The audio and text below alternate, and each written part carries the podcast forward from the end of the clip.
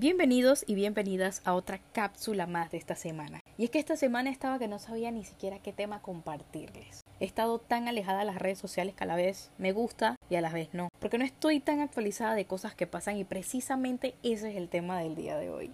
Las redes sociales son como el periódico, pero nosotros adecuamos qué sección adicionar, qué es lo que nosotros queremos consumir. Está hecho por páginas de chismes, maquillaje, él o la entrenadora, la que siempre está tipo, levántate, actívate, vamos a hacer esto, vamos a hacer lo otro. La persona que te comparte qué desayuno hacer un domingo en familia cuando ni siquiera tenemos un novio o novia. o la chica que le gusta compartir sus outfits. ¿Les parece familiar? Pues sí, estas son las redes sociales hoy día. ¿Se acuerdan cuando estaba la transición del eslogan Come frutas y verduras a síguenos en Facebook y Twitter? Sí, eso fue hace más de 10 años. Wow, cómo ha pasado el tiempo. Me siento viejísima, ¿saben?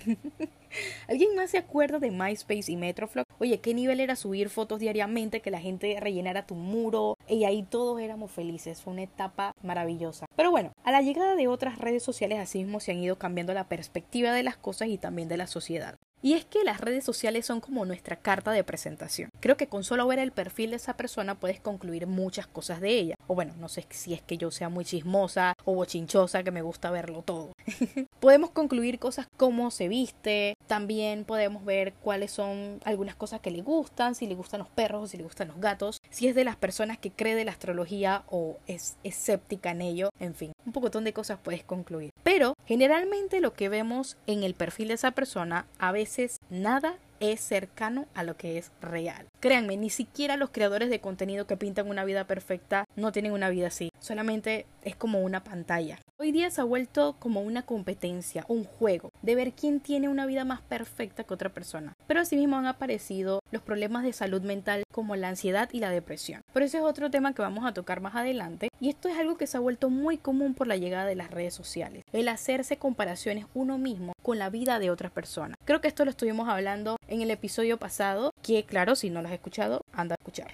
En fin, recuerdo cuando en el 2009 podías decir abiertamente en tus redes sociales que odiabas las manzanas verdes porque son ácidas. Pongo este ejemplo porque no encuentro algún otro y la verdad a mí no me gustan las manzanas verdes. Y la gente no te juzgaba por ello. Es más, pasabas por desapercibido, X, ay, dale, a mí tampoco me gustan. Ya, hasta allí. Hoy día te cuestionan por qué odias, y hago énfasis en odiar, una fruta o por qué el repudio a las otras frutas y a las manzanas rojas. Y el odio que no se debe estar en tu corazón, bla, bla, bla, bla. En fin, la gente lo ve siempre por el lado malo, por el lado negativo, por el lado problemático, a cosas insignificantes como ella. Entonces, quienes tienen una opinión diferente a la de las demás, a veces tienen que reprimirse de compartir opiniones honestas. También está muy marcada la cultura de la cancelación. Cancelar a alguien porque comparte una opinión honesta o lo que piensa sobre algo, o también tacharle si tiene una mente abierta, o juzgarle si no comparte el mismo gusto que las masas, hasta tal punto de hacerle sentir mal. Irónicamente no se cancelan personajes que no brindan un contenido beneficioso, pero bueno, dejémoslo hasta allí.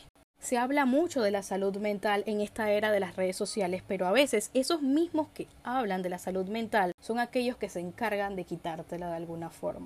¿No les ha pasado que siguen como a X persona porque es famoso o famosa, pero cuando ven sus historias les genera como una incomodidad por lo que dice, por lo que comparte, porque sabes que esa persona no vibra contigo, pero aún le sigues porque si no le sigues, entonces no estás en onda? Bueno, a mí me pasaba. Yo recuerdo despertarme cada mañana tipo siete y media, 8 de la mañana y ya veía a este personaje quejándose en las redes sociales de la vida ajena, quejándose de que si esta persona se vistió mal, juzgándole, en fin. E irónicamente hablaba de la salud mental y que vayan a terapia y todo esto y lo otro. Entonces uno queda acá como que un signo de interrogación en la cabeza como que ¿y esto qué? No entendí. ¿De qué lado vas?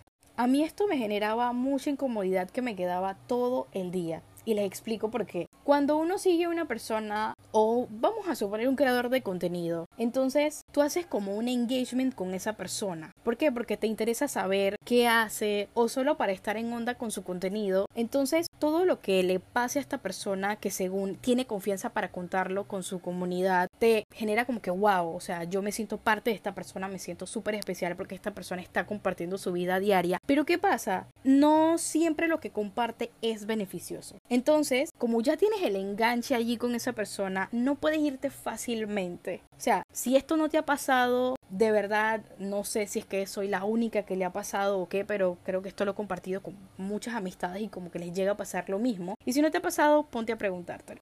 Entonces me di cuenta que yo cada vez que me despertaba, yo agarraba el celular y veía que había subido tal página de chismes. Entonces me generaba tanta incomodidad todo lo que compartían, eh, que si fulanita se hizo la lipo y la cantidad de comentarios negativos de personas tipo, ¿qué me importa? Ay, qué porquería, antes se veía mejor, ahora se ve súper plástica y hasta deseándole la muerte a esa persona. Miren hasta tal punto que hemos llegado. Honestamente me daba como un sinsabor en la boca que ese pensamiento me quedaba todo el día en la cabeza. Entonces un día yo me cansé y dije, mira, ¿sabes qué? Yo voy a dejar de seguir todas esas páginas que me generan incomodidad. Esas páginas de chismes, de trifulcas, de personas negativas, esas personas que no vibran conmigo. Ok, les voy a hacer un paréntesis. Nosotros podemos sentir enojos y tristeza. Eso está bien. No quiero hablar de la positividad tóxica, pero creo que hay personas que de verdad siempre llevan como una vibra muy pesada donde sea que vayan. Yo soy muy creyente de las vibras, la verdad. O tienen esa forma o carácter que todo les molesta, nunca los ve felices, nunca los ve. Entonces, a mí no me gusta estar cerca de esas personas. No sé ustedes, a mí no. Entonces, yo creo que lo mejor que yo pude haber hecho fue alejarme de todas esas personas que para mí me generaban mucha incomodidad. Entonces de ahora en adelante lo que yo hago es que me levanto, tomo el celular, me inmuto a leer cosas que me hacen sentir cómoda, que me aportan, que me benefician a mi paz y salud mental, porque les cuento que yo me sentía atosigada de amistades, de creadores de contenido, de personas conocidas, que su único trabajo era quejarse todo el tiempo y yo me preguntaba, ¿y cuándo vas a estar bien? Entonces eso se pega, eso se pega para que sepan.